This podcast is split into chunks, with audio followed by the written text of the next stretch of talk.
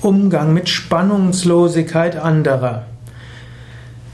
Man kann sich über alles Mögliche aufregen. Man kann sich über die Verspannungen anderer aufregen, man kann sich über die Übererregtheit anderer aufregen und man kann sich über die Spannungslosigkeit anderer aufregen. Man muss es aber auch nicht. Es ist doch schön, wenn Menschen mal eine Phase der Entspannung haben.